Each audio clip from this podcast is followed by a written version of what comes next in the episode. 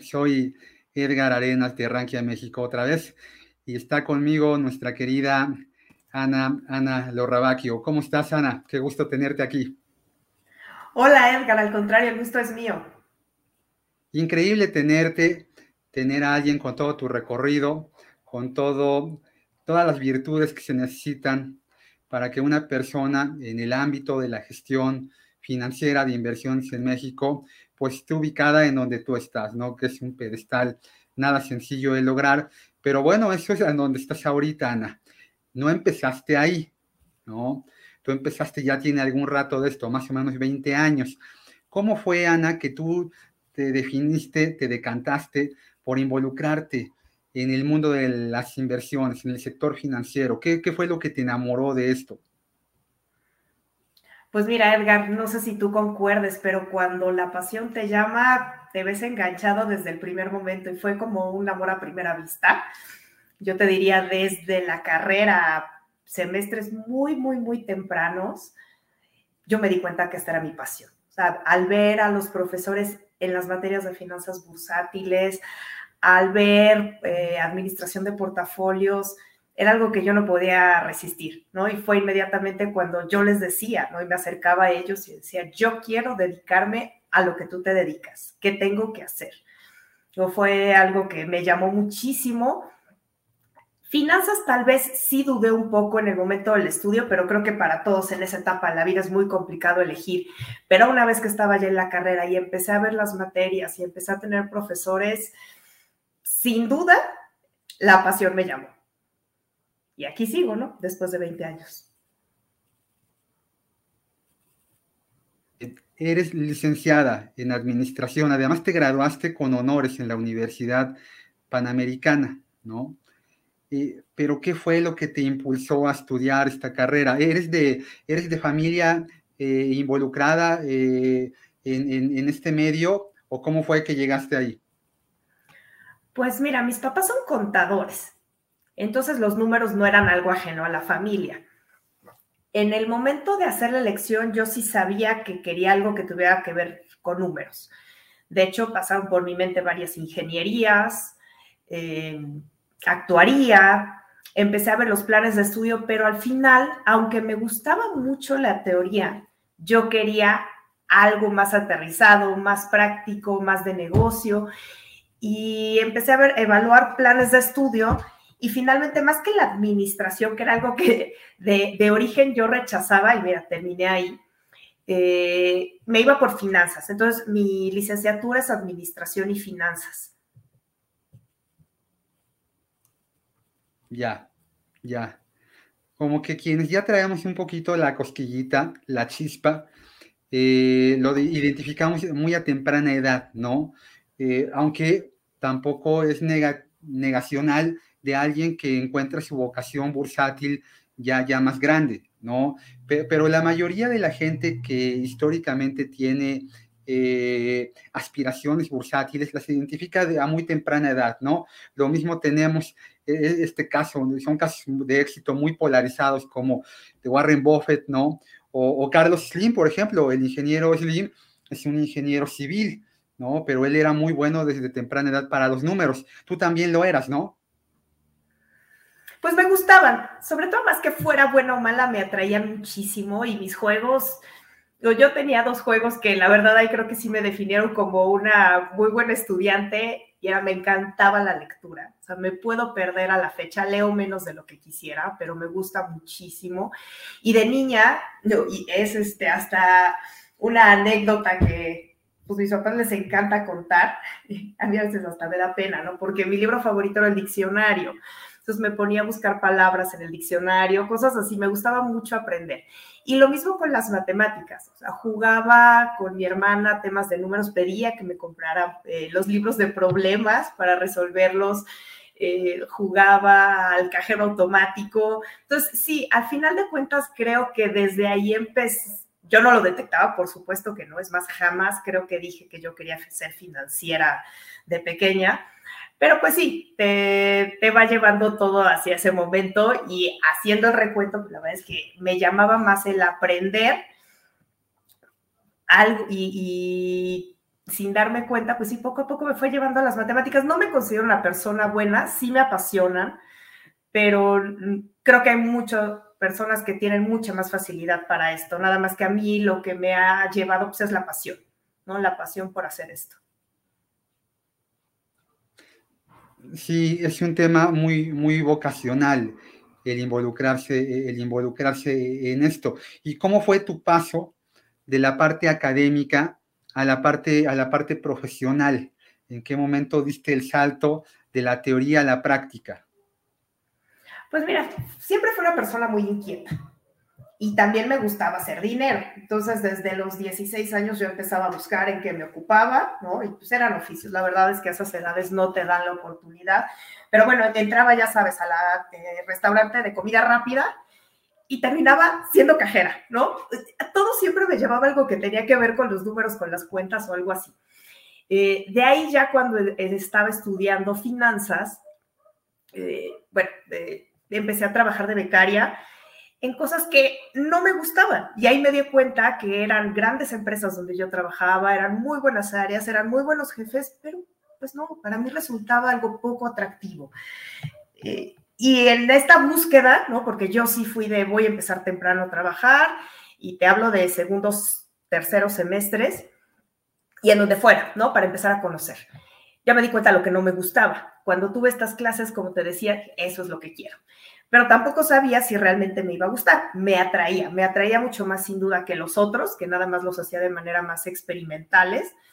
Te puedo decir, pasé por eh, páginas de internet para dentistas, eh, traducciones, eh, trabajé en, las llantas Michelin, en el área de calidad, o sea, sí pasé por diferentes cosas hasta que, gracias a uno de mis profesores, me invitó a trabajar al medio financiero, me contactó con alguien, me invitaron a, un trading room y bueno, pues de ahí ya no salí hasta después de 18 años.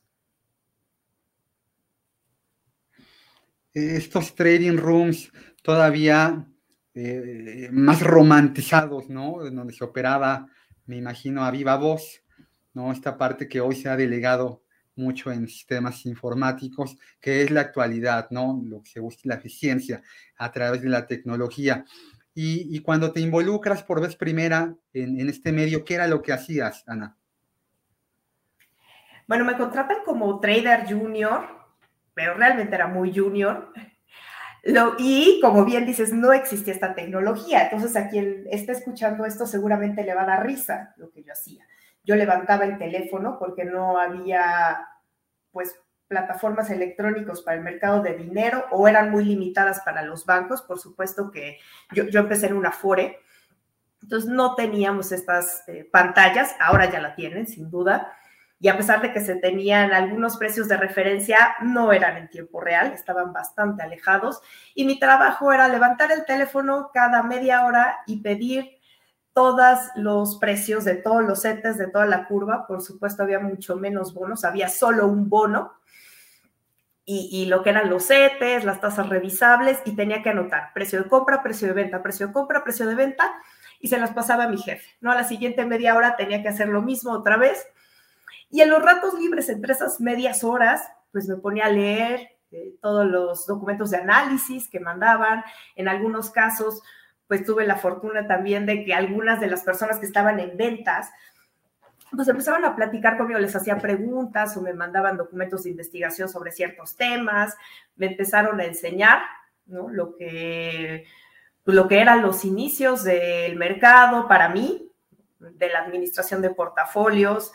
Entonces, sí, eh, pues campechaneaba un poco entre la lectura, ¿no? De estos documentos para aprender un poco más de lo que hacía y también tenía entre mis actividades, porque estaba todavía como proyecto el que las Afores pudieran invertir en el mercado renta variable, cosa que, ya hacen desde hace muchos años. En ese entonces solo se permitía deuda. Y empecé a armar carpetas, ¿no? Carpetas con los análisis, las evaluaciones, y pues tratar de entender un poco ese mercado para el momento en que el regulador nos dejara invertir en ello, ¿no? Sí, como lo dices, los jóvenes que hoy eh, te escuchan, que hoy nos están viendo y escuchando, eh, les debe de eh, un poco de girar la rueda de esto. Es un mundo muy diferente al que vivimos hoy en día, ¿no? Hoy en nuestro teléfono, en la pantalla, lo que nos están viendo y escuchando, pueden cotizar prácticamente en tiempo real el precio de cualquier bono, ¿no? Eh, hoy un abanico muy amplio de instrumentos de deuda que se emiten en México versus los que había hace 20 años, ¿no?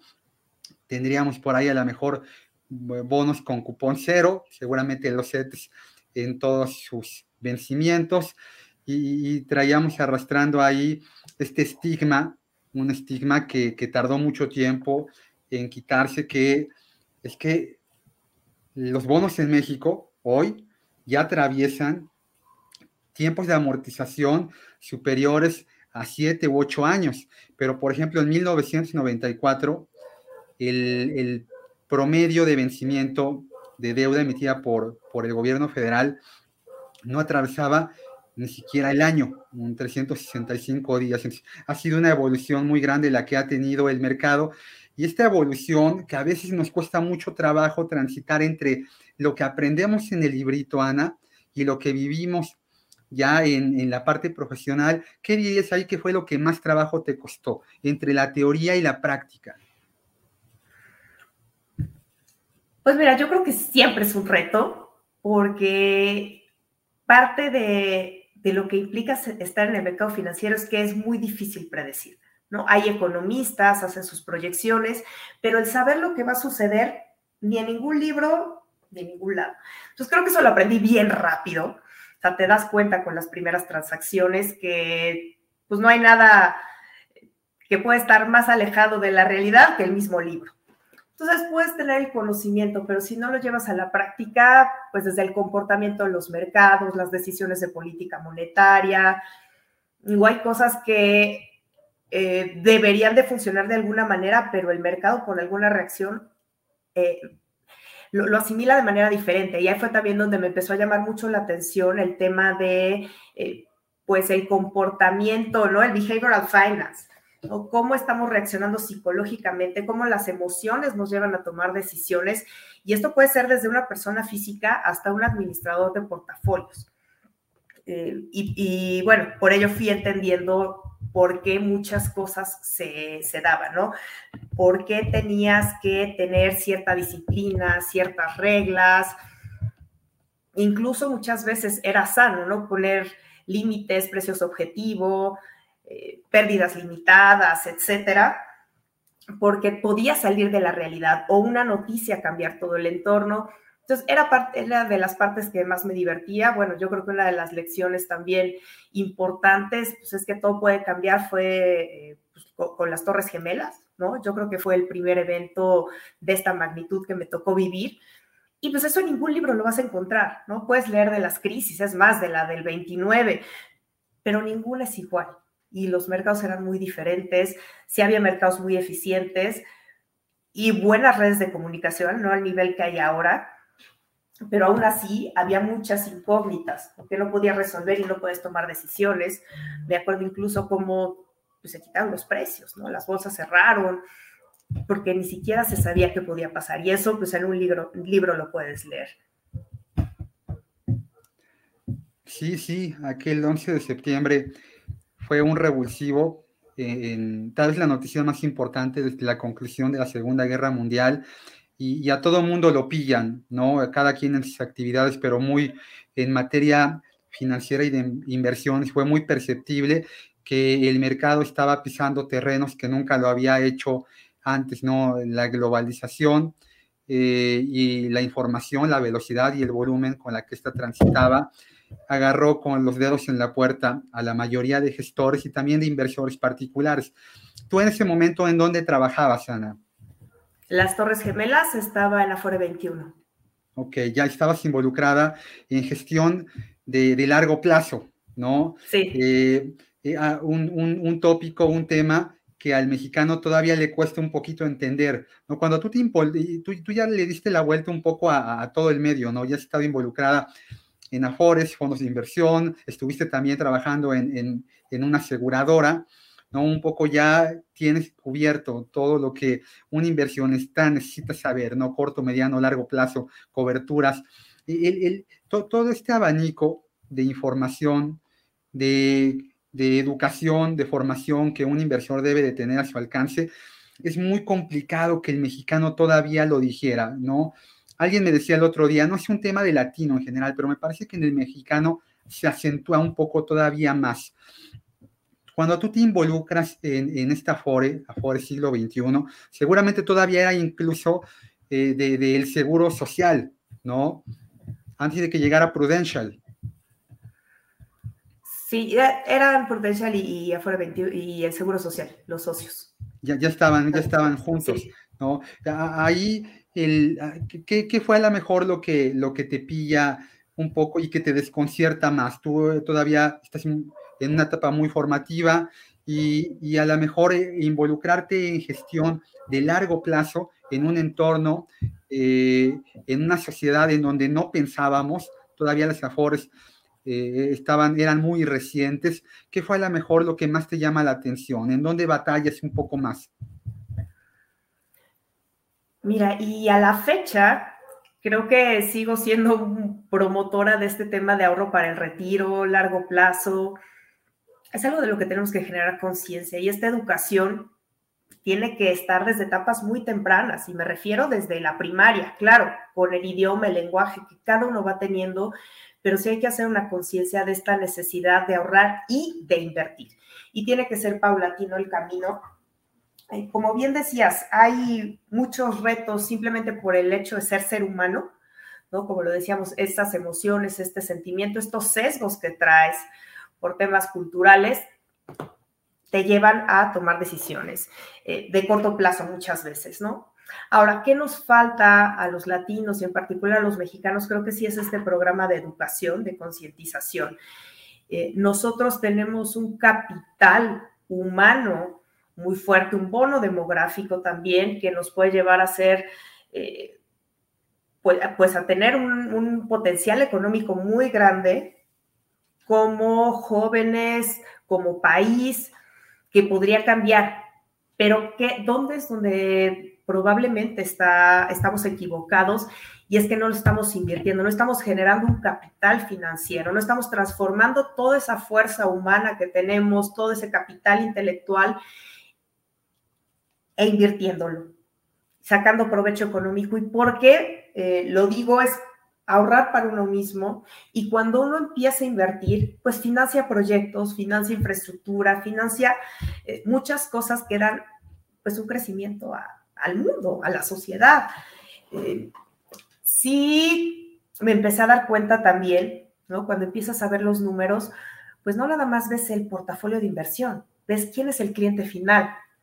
Yo trabajo para una empresa que gestiona cuentas, pero esas cuentas son de trabajadores, como yo en ese momento. Y veía cuánto me descontaban y cuánto se iba a ir de mi nómina para el ahorro porque mucha gente, y, lo escucho a la fecha, ¿no? Es que ese es un impuesto. No, lo de las afores no es un impuesto, es capital tuyo que se está ahorrando a largo plazo, que probablemente no lo ves y en algunos casos es mejor no verlo porque siempre tenemos la tentación de venderlo. Pero qué bueno sería el no tener esta obligación de ahorrarlo, sino hacerlo realmente por convicción. Creer que en el largo plazo eh, yo puedo tener un capital, que puedo tener un retiro digno, que puedo tener ser independiente en el momento de mi retiro, y me refiero emocional y económicamente, porque es cierto, ¿no? el, el, dinero no lo es todo, pero sí me facilita muchas decisiones y me da esa independencia de poder decidir dónde quiero estar, con quién quiero estar y eh, no tener tampoco esa carga de que tal vez mi familia va a tener que ver por mí eso facilita muchas decisiones y te puede mantener con la cabeza fría. Tomar una decisión por dinero creo que muchas veces te puede llevar o, orillar a la decisión equivocada. Entonces, sí, yo impulso el tema del ahorro largo plazo y sobre todo tienes que hacerlo en diferentes ventanas. Por supuesto que también ahorro de corto plazo, por supuesto que también gasto eh, y todas las personas lo hacemos, pero siempre y cuando sea congruente tu horizonte de inversión con el, activo en lo que estás invirtiendo, creo que hace mucho sentido. Tan malo es el ahorrar abajo del colchón para mi retiro, también como tan malo puede ser hacer todo lo contrario, ¿no? Tomar demasiados riesgos en el corto plazo con dinero que necesito para el día de mañana, pues puede ser muy peligroso. Entonces, es una combinación, sí, cultural, que se puede ir afinando con educación financiera, de eso estoy convencida.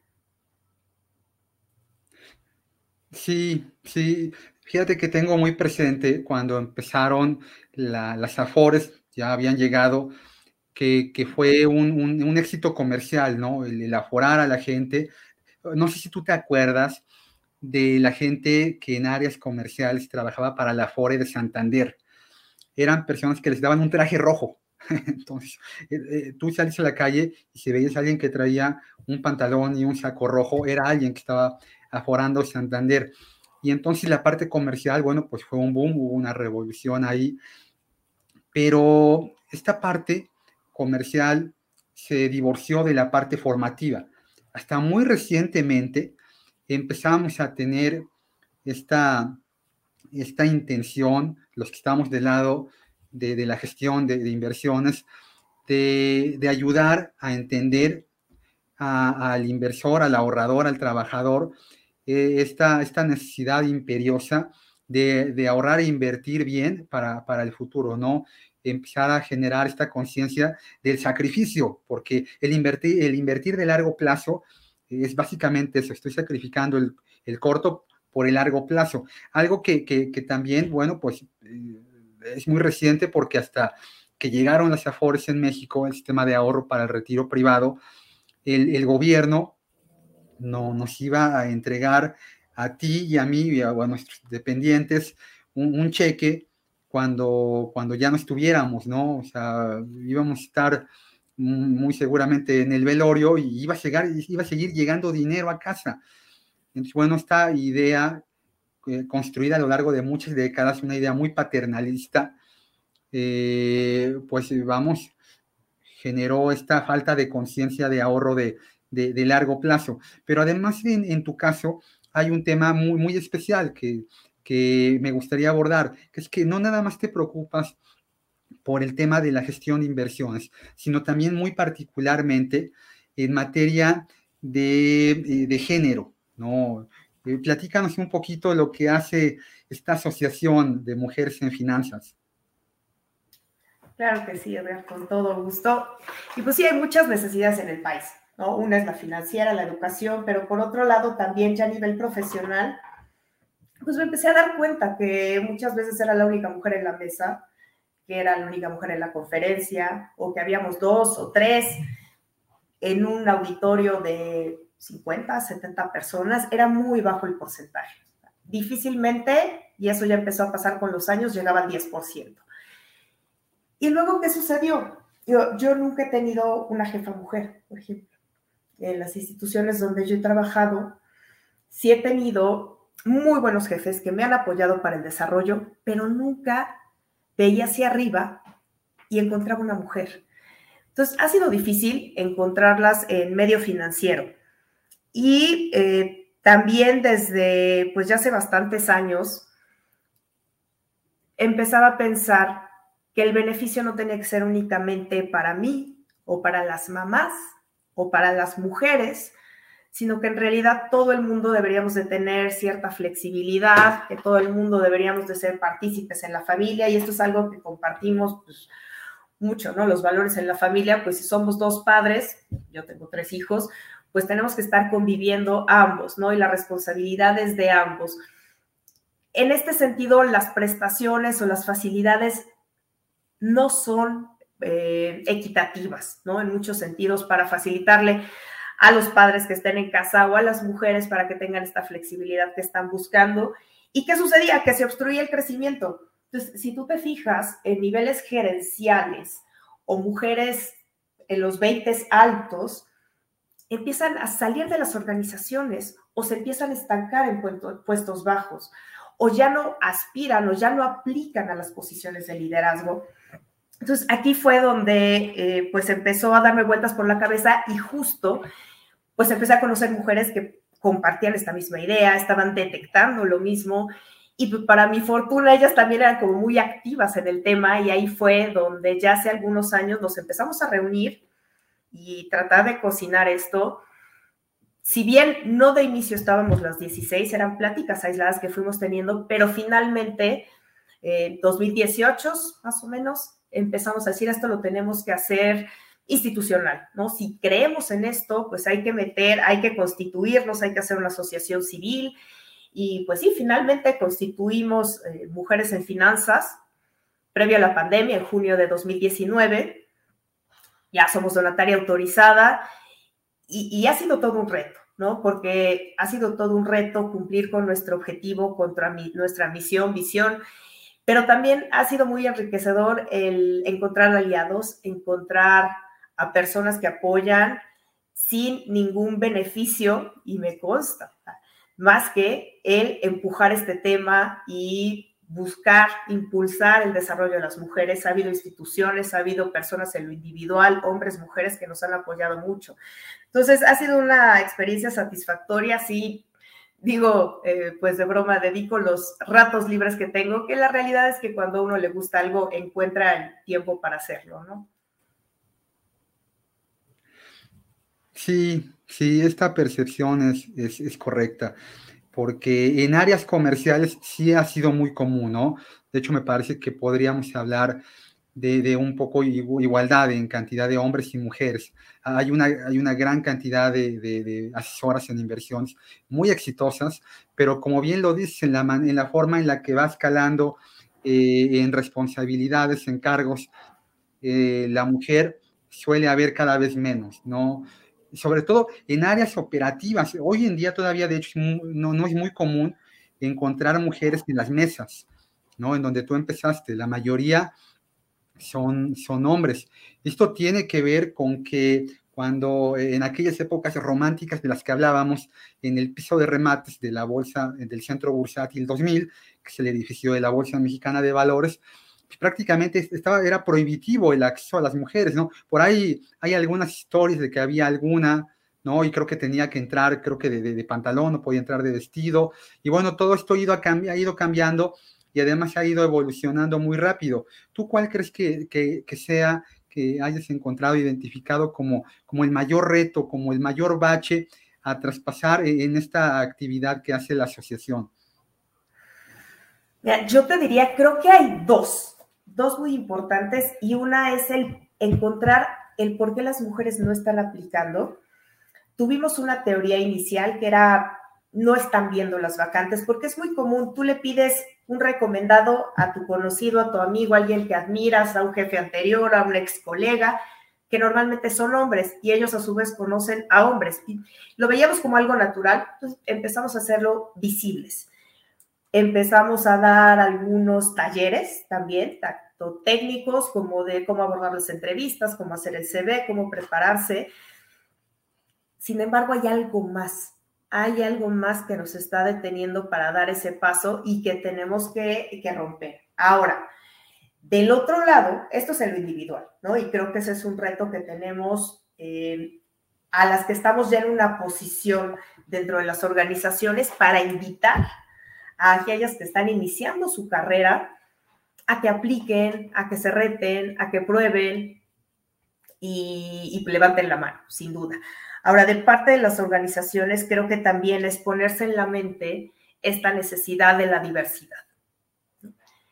Sí es un reto y he tenido conversaciones con diferentes personas que trabajan en capital humano, en recursos humanos, se les queda es realmente complicado. Si ellas no aplican, el encontrarlas es muy complicado.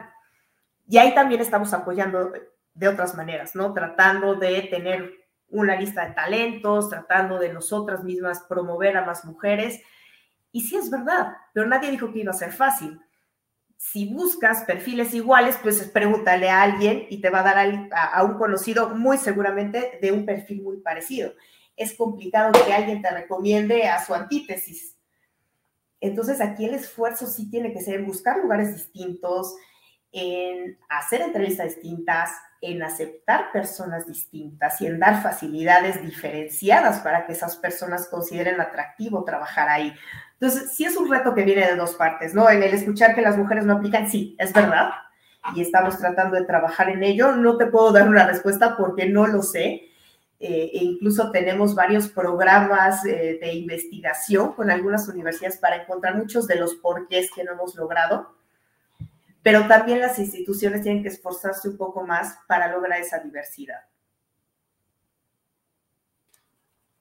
Sí, sí, sí, es un, es un, es un todo en general, ¿no? Porque en cualquier lugar a donde tú eh, traslades esto, eh, funciona prácticamente igual, ¿no? La, la, prevalencia de género masculino sobre el femenino sigue siendo un arraigo sigue teniendo un sesgo muy grande en la sociedad latina, en, la mexicana. Además, hay un tema ahí en, materia de educación financiera entre las mujeres que me parece que, que, genera un, todavía acentúa más este sesgo, que es que en materia de educación, la mujer hoy todavía en México está por debajo del de, hombre, ¿no? El hombre suele recibir más educación que, que, la mujer.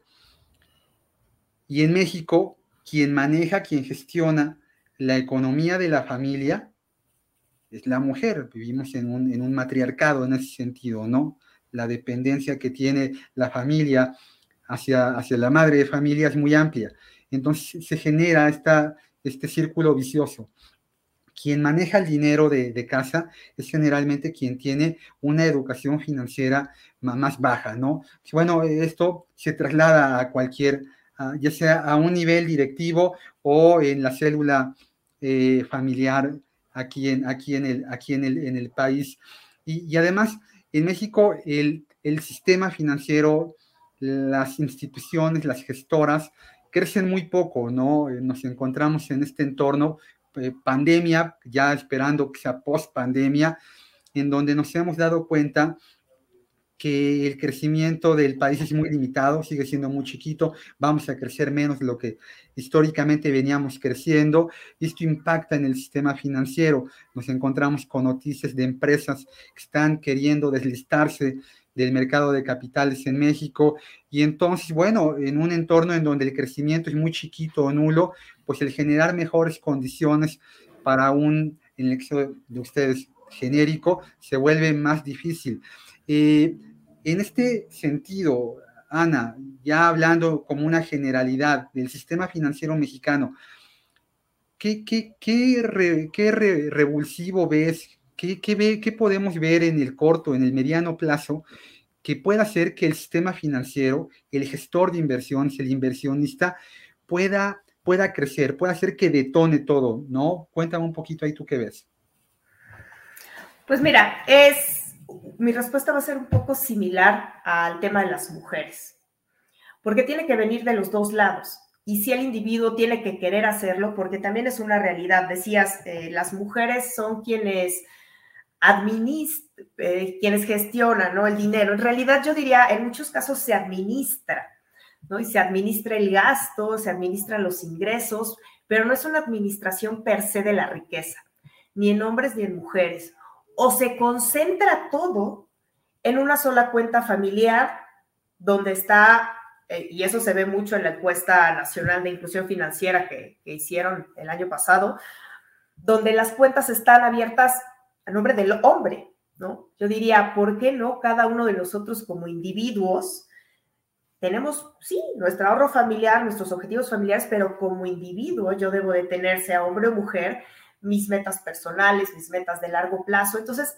esta cultura y educación, regreso a lo mismo, por parte del individuo tiene que hacer. Ahora, ¿qué tienen que hacer los gestores? ¿Qué tienen que hacer aquellas empresas?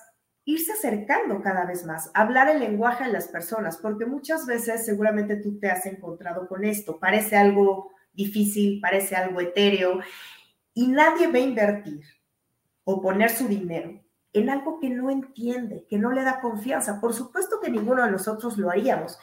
Y suena muy sencillo cuando tú conoces en lo que estás invirtiendo. Pero tampoco dejarías tu salud en alguien que no te lo está explicando de forma sencilla, no dejarías que te opere. O no dejarías tu coche también con una persona que no estás entendiendo ni lo que le va a hacer a tu auto. Entonces, yo creo que aquí es conocer a nuestra audiencia, a quién le estamos hablando, a jóvenes, a quien maneja la tecnología, a alguien que tiene, eh, pues es más, eh, que tiene otro lenguaje para comunicarse, ¿no?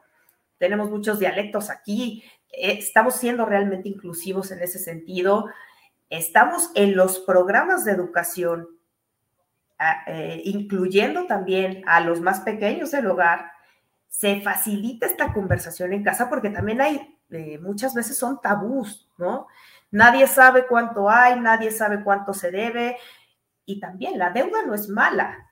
Bien administrada te puede dar la oportunidad de hacerte de activos de largo plazo, pero endeudarte por bienes de consumo, plazos desmedidos, pues también es algo que uno debe tener en la mente. Entonces creo que las instituciones es generar esta asesoría, esta conciencia para las personas en el idioma, en la forma que lo necesitan. No es fácil. Eh, e incluso, pues si hablas ni siquiera hasta de una experiencia de usuario, ¿no? Como en, en otros segmentos, pues se habla, ¿no? El customer experience, pues aquí también lo necesitas. La verdad es que si lo conoces, el ver cómo va creciendo tu dinero también puede ser algo muy inspirador, pero no lo ves así. Entonces tenemos que, que buscar la forma de llegar a la gente de esa manera y por supuesto los individuos educarse e interesarse por generar este patrimonio personal y familiar. Sí, sí, yo también creo que soy consciente, buscamos concientizar a la gente que el mercado de valores debería de ser una herramienta de democratización del capital, no algo que no hemos conseguido, nos ha costado mucho trabajo, precisamente por algo que tú mencionas, que es la incapacidad de, formar, de enseñar, porque le tenemos miedo a lo que desconocemos, ¿no? Si no lo entendemos, pues no nos vamos a involucrar, no nos vamos a involucrar ahí. Y, y el activo de inversión más democratizado, utilizando el concepto más democratizado que hay en el mundo, son los fondos de inversión, ¿no? Que es donde actualmente tú estás eh, llevando una, una gestora muy importante en la parte de la dirección de negocio institucional y a las alianzas corporativas con Principal en México. ¿Qué, qué está haciendo Principal en este, en este entorno eh, de inversión aquí en el país donde, como lo comentábamos anteriormente, vemos que cuesta mucho trabajo, tanto del lado del gestor, hacer crecer el mercado, como del lado del inversionista, ¿no? Que se aventure a involucrarse. ¿Qué está haciendo Principal ahí, Ana? Mira, bueno, primero quisiera aclarar, sí estuve tres años en la gestora, ahora estoy en otro negocio que es justamente el institucional, donde no está eh, vinculado con, el tema de la operadora de fondos de inversión. Pero bueno, eh, te podría decir que siempre principal ha estado muy orientado a la educación. De hecho, se han sacado programas digitales en línea, eh, en alianza con otras instituciones, incluso donde se pretende llegar a mercados jóvenes, democratizar las, las, inversiones por medios digitales, el buscar productos de fácil entendimiento, fácil acceso, y bueno, uno de los productos emblemáticos de Principal son estos fondos empaquetados de, de ciclo de vida, ¿no? Que facilitan las decisiones simplemente identificando el perfil de riesgo que tiene el inversionista y no dejando o no complicándole a él la selección de los valores que tienen que formar su portafolio, sino haciendo como los grandes fondos de inversión.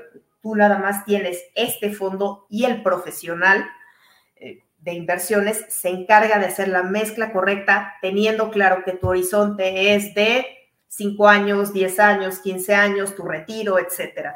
Entonces, sí, los esfuerzos de principal, yo te diría, no solo a nivel fondos de inversión donde tuve la oportunidad de colaborar tres años sino la FORE y globalmente, que es donde ahora estoy eh, un poco más cerca, han sido siempre orientados a ahorros e inversiones de largo plazo, tanto para personas físicas como para instituciones grandes.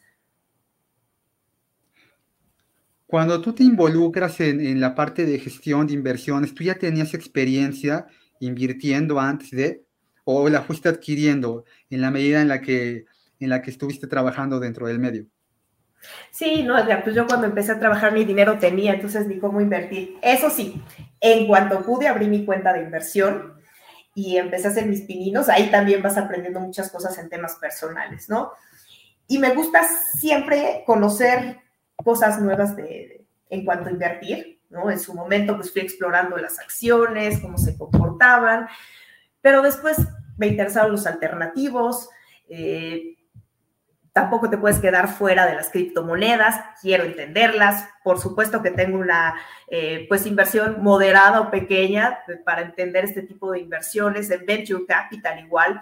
Entonces yo te diría que en la medida que he podido o tenido la oportunidad, he hecho las inversiones, pero no, por supuesto que todo lo he ido aprendiendo pues al mismo tiempo, ¿no? No tenía ningún tipo de experiencia previa con dinero propio, pero lo que sí he hecho es aplicar esos conocimientos que he ido adquiriendo para formar eh, pues un patrimonio de largo plazo que me permita tener un retiro digno o poder eh, pagar las universidades de mis hijos, etcétera, ¿no? Que son objetivos de muy largo plazo, pero creo que es importante eh, tener e ir construyendo tu portafolio. Una de las principales cosas que aprendí es que yo no lo puedo hacer sola, ¿no? Si te dedicas tú a armar posición por posición, acción por acción y revisarlo diario, va a ser imposible. O sea, tienes que dejarlo también en manos de quien son los expertos. Y si te estoy hablando de que tengo una inversión de venture capital o si tengo una inversión eh, en fondos balanceados o en el extranjero o cualquier tipo de cosas, creo que es mejor hacer tu selección de un portafolio a grandes rasgos y saber hacia dónde vas dirigido, pero siempre apoyarte pues en alguien que le dedique tiempo a esto, porque yo a mi vez le dedico tiempo a mis clientes y no estoy viendo mi portafolio de inversión en el día a día. Anualmente hago una revisión, semestralmente hago una revisión a veces. Las importantes te diría que las hago a, cada año, pero pues sí, creo que ha sido de lo principal que he aprendido, ¿no? Eh, apoyarte en el conocimiento de otras personas para poder crecer tu dinero, invertir e incluso aprender, ¿no? Porque es parte de lo que haces. Oye, lo invertí con una persona que sabe y esa persona me va explicando, me va dando un poquito de luz y yo voy entendiendo cómo se van haciendo las cosas. Sí, sí, es muy importante. Eh, regresando a lo que decías hace ratito del médico o, del, o de la persona que, que arregla tu carro, ¿no? Digo, pues tú puedes aventarte un tutorial si quieres, de, cómo cambiar una llanta, ¿no? O a lo mejor puedes verte el video de cómo se hace un cateterismo cardíaco, pero tú nunca lo vas a hacer, ¿no? Ni te lo harías tú, obviamente no se lo harías a nadie más. Este, eh, a lo largo de, tanto tiempo, has visto que se ha transformado el mundo, ¿no? México en particular, de aquel, de aquel abanico de activos que teníamos hace un par de décadas para invertir, donde yo me acuerdo que eh, en, la primera operadora de fondos de inversión donde yo, yo trabajé, pues había un fondo de deuda gubernamental, había un fondo de renta variable indizado, había un fondo de un fondo que tenía en el estómago chequeras en dólares y, y, ya me parece que no había mucho más. A lo que hoy hay, ¿no? Hoy hay más de 600 fondos de inversión en México, hay 30 operadoras y el mundo sigue cambiando, evolucionando muy rápido. Eh, ¿cuál, crees que es el futuro? ¿No? Sin querer, no, querer tener la bolita de cristal. ¿Cuál crees que es el futuro de las gestoras en México? ¿Qué es lo que nos espera en el, corto plazo y en el muy largo plazo, Ana? Mira, para la población en particular, yo creo que es el reto educativo y accesible. Ya se está logrando, pero la accesibilidad mediante toda esta tecnología. Pero yo creo que para asegurar que no se tenga una mala experiencia, no hay que dejar tan abierto a una persona que no conoces lo que tú decías, ¿no? El cateterismo, pues sí, pero no lo vas a hacer ni se lo vas a hacer a, alguien más. Entonces está bien probar, está bien, eh, y en la medida que conozcas en lo que vas invirtiendo, pues ir participando, pero no dejar de lado este acompañamiento. Ahora, en términos de sofisticación, yo creo que no estamos en pañales, ¿no? Esto se puede sofisticar mucho más y qué me encantaría ver, y estoy optimista que en algún momento podríamos hacer, si logramos hacer que la gente vea las inversiones de, de largo plazo, pueden tener un componente en infraestructura, pueden tener un componente en cosas que puedan ir desarrollando el país. Eh, entonces, yo te podría decir, sí, sí va a estar muy enfocado en temas tal vez de tecnología, ¿no? Todas estas cosas que nos vienen dando vueltas, pero no van a formar la parte principal del portafolio, sin duda. Siempre van a estar disponibles, siempre he creído, así como de la diversidad, también creo que la diversificación es muy importante y en las cantidades adecuadas. Entonces, me atraen, me atraen mucho todas estas inversiones diferentes, nuevas y hacia dónde puede ir caminando el futuro, pero más que eso va a ser cómo se lo vas haciendo accesible a toda la población en la medida que lo vaya eh, entendiendo. No, no se trata de abrir y ahora todos eh, invirtamos en criptomonedas y no le entendamos y no sepamos lo que va a pasar. Y, nada más dejar ahí eh, la manera en que tú puedes invertir, porque es muy sencillo. ya cualquiera de nosotros lo sabemos, con un teléfono en la mano puedes abrir una cuenta, depositar, transferir dinero y pagar incluso cosas que están fuera del país. Entonces es una globalización impactante. El tema es que estés consciente de lo que puede pasar, de las implicaciones que se tienen. Entonces sí, eh, el gran reto va a seguir que la educación tiene que ir a la par de cómo se ha venido sofisticando el mercado, que creo que es lo que no hemos hecho.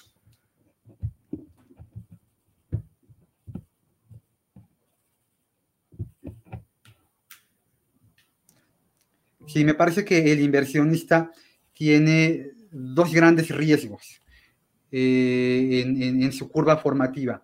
El primero es como cuando aprendemos a caminar, ¿no? Si papito y mamita no te agarran la mano, pues te vas a caer. Bueno, al inicio es muy importante este acompañamiento que mencionas.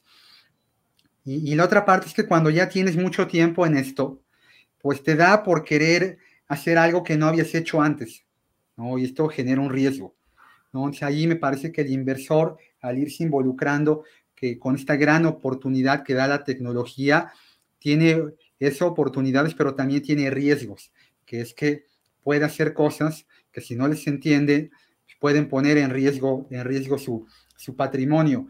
Y, y, y, cuando uno invierte, generalmente más allá del rendimiento, que es muy importante para lo que invertimos, tal vez la parte mm, más eh, trascendental en el largo plazo es no cometer errores, ¿no?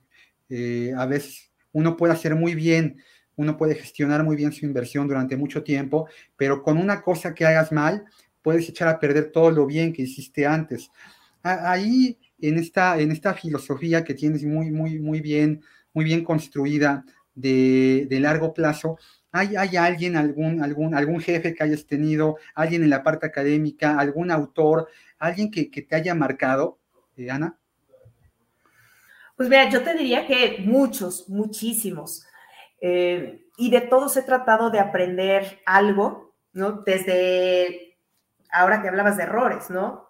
Mi primer jefe, cuando me equivoqué en una transacción, lo primero que hizo fue otra vez, y vas a cerrar otra. y vamos a corregir el error. Entonces creo que eso también me marcó para decir, bueno, está bien, no, no se trata de quedarnos lamentando por el error, vamos a corregirlo. Y tanto en lo personal como en lo profesional, pues digo, sí he tenido esa oportunidad, ¿no? También las enseñanzas de el no ya lo tienes, ¿no? Que era una frase que decía también otro de mis jefes.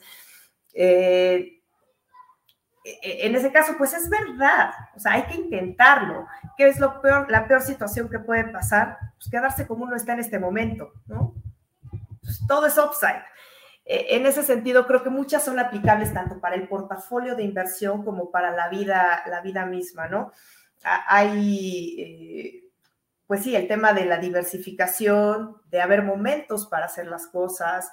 Creo que sí, más que de libros, eso lo se aprendió en la experiencia y el tratar de aterrizar en, o aprender en cabeza ajena para que no me suceda. Y por supuesto que me ha sucedido mil cosas, ¿no? Pero la forma de reaccionar de las personas creo que te ayuda a, ir desarrollando una inteligencia emocional para tus inversiones. Sobre todo cuando gestionas portafolios institucionales, ¿no? Que en su momento, pues sí estuve a cargo de un portafolio institucional tienes que apegarte mucho a las mejores decisiones de largo plazo. Y en el corto plazo es muy difícil explicar por qué se conservaron, por qué pagaron minusvalías, por qué no se salió a vender todo. Pues desde que afectas al mercado o que no tienes una eh, ventana suficientemente amplia para hacerlo, como simplemente la prudencia te dicta que eso no sería una decisión correcta para el largo plazo de las personas. Sí puede haber gente que se moleste, pero a final de cuentas, pues se sabe que es lo mejor y tienes que actuar de esa manera, buscando cumplir la responsabilidad fiduciaria con esas personas que pusieron la confianza en ti cuando estás administrando un portafolio y que por supuesto la decisión no la toma una persona, son decisiones colegiadas donde hay un comité, donde hay análisis. Entonces, el respetar todas esas instancias, creo que también uno de los aprendizajes importantes, no es el tema de la institucionalidad, del tener una regulación que respalda, de tener un sector financiero eh, regulado, transparente, pues es de las cosas que da mucha confianza. Hay gente que todavía tiene miedo de invertir en el banco, pero ¿por qué? O sea, cosa más transparente, segura, y si algo no sale bien, también hay las instancias donde puedes apegarte, ¿no? Entonces, eh, pues yo creo que ese aprendizaje de la institucionalización versus otras maneras de hacerlo o de aprender para gestionar dinero creo que es pues de lo más conveniente. Sí, Sí, ahorita que mencionabas esta parte de la gestión institucional de portafolios, bueno, pues hay reglas, hay comités y todo tiene que ser muy apegado, ¿no? A, decisiones consensuadas, ¿no? Eh, ahí por el hecho de, ser mujer, eh, ¿tú notaste en algún momento que, hubiera un hándicap en contra? Nunca lo noté, nunca lo sentí, pero sí veía los los porcentajes, o sea, cómo no teníamos una consejera o por qué no había, por qué no era presidenta del consejo, del comité, etcétera. Cuando llegaban a presentar las inversiones, en su gran mayoría eran hombres. Pude haber tenido tal vez un par de experiencias donde pensaban algunas veces que la persona que me reportaba era el jefe simplemente por el hecho de ser hombre, porque no habíamos ni abierto la boca. Eh, ese tipo de cosas sí llegaron a pasar, pero yo diría son más por el tema de estereotipos que otra cosa. Ya estando en la mesa, pues tampoco he sido como una mujer que se quede callada. Entonces creo que eso me ha facilitado también tener un diálogo, una conversación. Eh, entonces, no, yo te diría, no lo he visto como una limitante, pero por el contrario, sí he visto a varias mujeres limitadas. Yo también tuve la fortuna de trabajar con gente que, que buscaba, apoyaba el talento, el desarrollo, sin importar, eh, pues, color, religión, género cualquier otra cosa. Pero sí es importante eh, decir que, lo he visto, ¿no? Que si hay personas que se han visto discriminadas en este sentido. Sí, sí, sí. Oye, y, bueno, se nos ha ido prácticamente una, una hora rapidísimo platicando contigo. Ha estado increíble, muy, muy, muy, la verdad, los temas que hemos tocado han sido de, gran utilidad, sobre todo para ellas, ¿no? Eh, déjame decirte que eres la tercera invitada y que las dos personas anteriores, bueno, habían sido hombres, así que bueno, ya era justo empezar a equilibrar esta balanza que, mencionas. Y, no, vas, no vas a ser la última, vamos a tener muchas mujeres muy valiosas dentro del mercado de valores que nos van a decir qué han hecho, cómo lo han hecho y que van a contribuir así como tú lo estás haciendo. Pues ya prácticamente para concluir, Ana, siempre le, preguntamos a la gente que nos acompaña y sobre todo en tu caso que mencionas que eres una lectora muy, muy ávida, ¿no? Desde muy pequeña esta inquietud intelectual que tienes por, por aprender. que ¿Hay algún libro que haya marcado tu, tu, filosofía de inversión o algún libro en lo particular que haya promovido esta inquietud que tú tienes por, por mejorar eh, la, equidad entre, entre hombres y mujeres? ¿Qué, es lo que ha marcado, te ha marcado a ti en materia, en materia literaria? Mira, como te decía, soy muy inquieta, muy curiosa y trato de no leer ni del mismo autor ni del mismo género. Normalmente leo de dos a tres libros al mismo tiempo pero son muy diversos. Me encantan las biografías y autobiografías, sea escrita por la persona o por un tercero. Me gusta mucho conocer, me gusta conocer también de puntos de vista de los que no comparto, ¿no? Para tratar de hacerlo un poco más formativo. Me gusta leer mucho de los temas que no conozco, pero eh, sí algunos de los libros, el más reciente que leí fue el de, eh, en temas de género, el de Maleducadas, de una autora argentina, María Florencia Freijo, que de hecho me lo regaló una muy buena amiga también compatriota de la autora. Y bueno, me, gustó mucho la forma en que plantea las cosas porque hace un análisis, eh, yo te diría, académico, muy profundo de las cosas. Pero por el otro lado, estoy leyendo un libro de Daniela Martín, y, casualmente, no, siempre son así, pero son mujeres las dos en este caso, de edible insects, ¿no? Insectos comestibles, ¿no? Cómo esto puede ayudar a cambiar las preferencias de alimentación, la nutrición y sobre todo la sustentabilidad de los alimentos en el mundo. Entonces son, son muy variados, ¿no? Los temas que, que me gusta, pero eso sí, trato de que sean diversos y que pueda aprender de ellos y algún libro financiero. Libros financieros, pues son más bien técnicos en ese sentido. No, no he buscado alguno que no sea de estos gordísimos de 500 páginas eh, para la gestión de portafolios, pero en realidad no, creo que eso ha sido más sobre, sobre la marcha. Y para temas muy puntuales o ya súper técnicos, pero no, no existe uno que, que yo lo recomendaría como una base para, para inversión. Sí, sí, eh, no es la primera que, me dice que cuando estés tan involucrado en el medio financiero, un poco como lo que buscas es desintoxicarte, ¿no? De él, ¿no? Eh, Totalmente. No, nos tenemos que leer todos los días en la mañana, pues el reporte de análisis de la institución donde trabajemos, y luego pues al finalizar el día pues tienes que revisar el cierre de noticias y preparar si tienes para algo, alguna reunión del día siguiente, pues tienes que volver a leer y, bueno, estás metido todo el día en esto. Así que cuando te tomas un respiro, pues leer de algo más es una bocanada de, aire y te ayuda un poquito a, a, a, desestresarte, ¿no? La lectura al final de cuentas tiene que ser lúdica por naturaleza, te tiene que entretener, te tiene que gustar.